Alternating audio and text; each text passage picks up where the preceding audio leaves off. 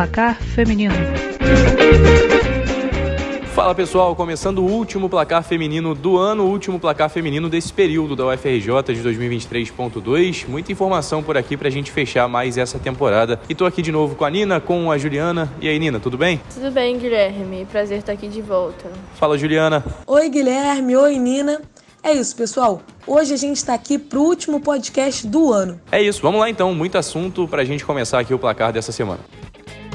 Bom, vamos começar então com a Juliana para a gente falar sobre seleção brasileira. Conta aí pra gente as novidades dessa semana, Juliana. E eu tô aqui para falar de seleção brasileira feminina. Nos últimos tempos tivemos três amistosos, dois contra o Japão e um contra a Nicarágua. O resultado foram duas vitórias e um revés. Vamos falar um pouquinho disso. A primeira partida foi contra o Japão, no dia 30 de novembro, na Neoquímica Arena, e foi um jogo recheado de gols. Após ficar atrás do placar no começo da partida, a equipe conseguiu a virada e abriu dois gols de vantagem. Fez 3 a 1 com a Bia Zanerato empatando o jogo logo após a, o primeiro gol sofrido pelo Brasil. O Brasil sofreu o gol aos 38, a Bia empatou aos 40 com um golaço de falta na entrada da área e na sequência Gabi Portilho e Bia mais uma vez abriram 3 a 1 para a seleção brasileira, que acabou levando o empate. Mas o gol da vitória aconteceu aos 53 minutos com a atacante Priscila, a jovem atacante que teve a sua estreia com a amarelinha. Ela que se disse muito feliz e realizada, disse que teve um sonho realizado e que só tinha a agradecer a Deus por esse momento e a toda a família, é claro. A segunda partida, também contra o Japão, dessa vez foi no Morumbi, no dia 3 de dezembro, e a equipe acabou superada por 2 a 0, com dois gols logo na primeira etapa. Nessa partida, o técnico Arthur Elias mudou o esquema tático e jogou com três zagueiras. Durante o, o período do jogo, no intervalo, ele fez algumas alterações, no segundo tempo também, mas a seleção brasileira não conseguiu mudar o resultado e o jogo terminou 2 a 0 para o Japão. Assim, na primeira partida, uma vitória por 4 a 3 sobre o Japão e na segunda, um revés por 2 a 0. O terceiro amistoso foi contra Nicarágua nesta quarta-feira, no dia 6. Ocorreu na Fonte Luminosa, em Araraquara, em São Paulo. Gabi Nunes e Marta construíram a vantagem no primeiro tempo e Luana e Aline Milene fecharam o placar na segunda etapa, 4 a 0 para o Brasil. Esse gol da Marta foi o gol de número 123 em 194 jogos com a seleção brasileira. O Arthur Elias encerrou 2023 com três vitórias e duas derrotas nesses cinco jogos que ele teve à frente da seleção brasileira. E para ele, o saldo foi positivo. Ele falou sobre trabalho, sobre analisar os resultados e trabalhar ainda mais para sempre continuar evoluindo. Ele destacou também a felicidade nesse último amistoso que sentiu em estar representando a seleção brasileira. Ele disse como se a ficha tivesse caído e ele está muito feliz. Então a gente está com uma expectativa, com uma energia positiva para esse próximo ano. Falei muito, né? Muita informação desses três últimos jogos, desses últimos amistosos do ano com a seleção brasileira, mas eu tenho mais uma informação que a gente não pode deixar de trazer para cá. O Brasil formalizou nesta quinta-feira, dia 7, a proposta para sediar a Copa do Mundo da FIFA 2027. A Copa do Mundo Feminina pode ser no Brasil. Além disso, o Brasil confirmou a obtenção de todas as garantias governamentais requeridas e aproveitou a ocasião também para lançar o vídeo oficial da campanha para trazer essa Copa para cá. E o vídeo contou com a participação especial, claro, da nossa rainha Marta. Então é isso, vamos torcer. O Brasil é um forte candidato, um dos favoritos para sediar essa Copa e tem grande possibilidade da Copa do Mundo Feminina de 2027 ser aqui no Brasil. Bom, Juliana, já que você falou sobre seleção brasileira, vamos emendar aqui para falar sobre a, sobre a seleção de vencedoras do prêmio ESPN Bola de Prata 2023. Vamos com a seleção aqui. Luciana, da Ferroviária, foi a goleira eleita. Cate, do Corinthians, a lateral direita.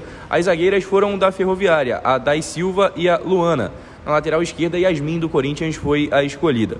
Volantes do Corinthians e do Santos, a Luana Bertolucci e a Brena foram as escolhidas como as melhores volantes dessa temporada. Meio-campo, Duda Sampaio e Vicky Albuquerque, as duas do Corinthians. Atacantes Aline Gomes, da Ferroviária e Jennifer, do Corinthians. E o técnico Arthur Elias, ainda no Corinthians na época, né? Porque a premiação se refere à temporada de 2023 e Arthur Elias era o técnico do Corinthians na maior parte do tempo, mas agora treinador da seleção brasileira. Além dessa seleção, nós tivemos outras premiações, né? Bola de Ouro, por exemplo, ficou com Aline Gomes, da Ferroviária, eleita melhor jogadora dessa temporada no futebol brasileiro. A artilheira foi Amanda Gutierrez, do Palmeiras. E a Vanessinha foi a dona do gol mais bonito, ela que joga pelo Cruzeiro. Revelação do ano, também Aline Gomes, da Ferroviária. Além da bola de ouro, ela conquistou mais esse prêmio aí. Aline Gomes voando então com três premiações, Nina. Foi a melhor atacante dentro da seleção, foi bola de ouro e foi também a revelação dessa temporada. Essa lista que foi anunciada pela ESPN nessa semana. Dono do título, Corinthians colocou seis jogadoras na seleção, né? Mas a Ferroviária também se destacou especialmente aí com esse fenômeno que é a Aline Gomes, que tem só 18 anos de idade são as informações então da seleção Bola de Prata 2023. Bom, Guilherme, vamos mudar um pouquinho o rumo da nossa conversa. Vamos lá para a Europa. A UEFA confirmou a ampliação na fase de grupos da Champions Feminina de 16 para 18 equipes na fase de grupos e a adoção do sistema suíço, tá? Além disso, uma nova competição europeia feminina será criada. Todas essas mudanças são válidas para a temporada 2025 e 2026. Mas o que, que significa isso? Ao invés da divisão em quatro grupos com quatro equipes, ida e volta, a gente vai ter um grupo único com 18 equipes. E aí cada equipe vai, vai enfrentar seis adversários diferentes na primeira fase, três confrontos em casa e três fora. E para determinar os seis adversários diferentes, eles serão divididos em três potes com base na última classificação por coeficiente de clubes. E aí, para a gente garantir, né, para a UEFA garantir um nível equilibrado de disputa, calendário, cada equipe vai ser sorteada para enfrentar, do, enfrentar dois adversários de cada um desses potes, uma vez em casa, uma vez fora. A vitória, obviamente, vale 3 pontos, o empate 1 um, e a derrota 0. A primeira posição, obviamente, também fica com quem pontua mais e assim sucessivamente. E aí, os quatro primeiros classificados da liga se classificarão automaticamente para as quartas. Quem terminar entre quinto e décimo segundo disputa um mata-mata com ida e volta, valendo vaga nas quartas. E as equipes classificadas de décimo terceiro a décimo oitavo serão eliminadas. É, vaga direta na fase de grupos, além do atual campeão da competição e dos campeões das três maiores ligas ranqueadas, os campeões da ligas entre a quarta e a sexta colocação e os vices dos dois campeonatos mais bem ranqueados terão vaga direta na fase de grupos. Destaques da semana. Bom, o destaque dessa semana vai para uma competição nova que chegou nessa temporada, a primeira vez que está acontecendo a Copa São Paulo Feminina, lá em São Paulo, né? É, essa competição que já é muito tradicional no futebol de base masculino, chegando agora também no feminino e acontecendo nesse fim de temporada. Vamos com os times participantes então, para a gente ficar sabendo do que está acontecendo por lá. Inter, Minas Brasília, Ferroviária, Vitória da Bahia, Botafogo, Atlético Mineiro, Corinthians, Fortaleza, São Paulo, América Mineiro, Fluminense, Real Brasília do Distrito Federal, Flamengo, Grêmio, Santos e também o Botafogo da Paraíba. Então, três times cariocas participantes dessa competição, só o Vasco dos Grandes acabou ficando de fora da Copinha 2023, desse torneio pioneiro aí na temporada. Falando sobre classificação, a gente teve a primeira rodada acontecendo já. O Inter venceu Minas Brasília por 5 a 2, a Ferroviária derrotou Vitória da Bahia por 3 a 0, mesmo placar para Botafogo e Atlético Mineiro. As gloriosas venceram essa partida por 3 a 0. O Corinthians derrotou o Fortaleza 2 a 1, o São Paulo goleou o América por 5 a 1 e o Fluminense não tomou conhecimento do Real Brasília 7 a 0, a maior goleada da primeira rodada. Depois tivemos ainda Flamengo e Grêmio, vitória rubro-negra 3 a 2 e o Santos venceu o Botafogo da Paraíba pelo placar de 2 a 1. Lembrando que, assim como no masculino, a Copinha é um torneio de tiro curto, né? Então vai acontecer também é, rapidamente aí nos próximos dias, terminando ainda em dezembro. Na tabela de classificação, por grupos, o Flamengo lidera o grupo A, o Inter lidera o grupo B, o Fluminense é o líder do grupo C e o Botafogo está liderando nesse momento o grupo D da competição. Já na tabela geral de classificação, a ordem tem Internacional, Botafogo, Fluminense nos três primeiros, seguidos por Ferroviária, Corinthians, São Paulo e o Flamengo aparece lá na sétima colocação. É, Guilherme, é legal, é uma novidade, né? Uma competição nova, uma competição que pode ser muito importante futebol feminino de base é, pode engrandecer ainda mais é, a disputa, é, a competitividade, o crescimento das nossas atletas. Acho que é algo positivo, claro, não é a solução de todos os problemas. É, a gente precisa de muita coisa ainda, é, que seja feita muita coisa internamente no futebol brasileiro. É, claro que é, a cada momento a gente coloca isso em dúvida, porque a gente vê, viu um time muito tradicional do futebol brasileiro nessa semana ser rebaixado no futebol masculino, então a gente como que será que vai ser esse investimento de um time que já não estava indo tão bem? É, o investimento com certeza vai cair um pouquinho.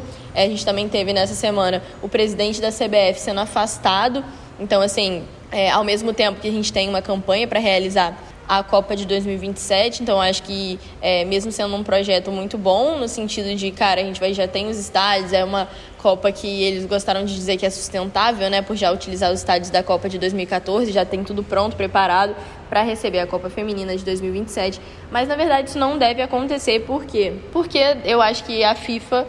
É, não colocaria a Copa no lugar que a gente tem um presidente afastado, muita polêmica. Então, eu imagino que fique na Europa.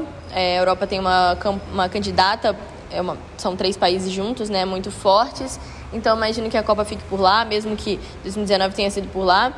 É, eu acho que é a melhor candidata por enquanto. Claro que a gente adoraria ver uma Copa no Brasil, mas a gente também tem que ser realista. Eu acho que tudo faz parte da, de melhorar uh, o esporte, né? Claro que a Copinha vem para somar nisso, mas a gente também precisa que é, não só a Federação Paulista trabalhe, é, mas que todas as federações é, se unam é, em prol de uma competição de base, é, não de uma, né, mas de cada uma dos estaduais, que é bem importante porque aí sim a gente vai conseguir ter a fortificação do esporte, da modalidade e que a CBF esteja por trás apoiando, né?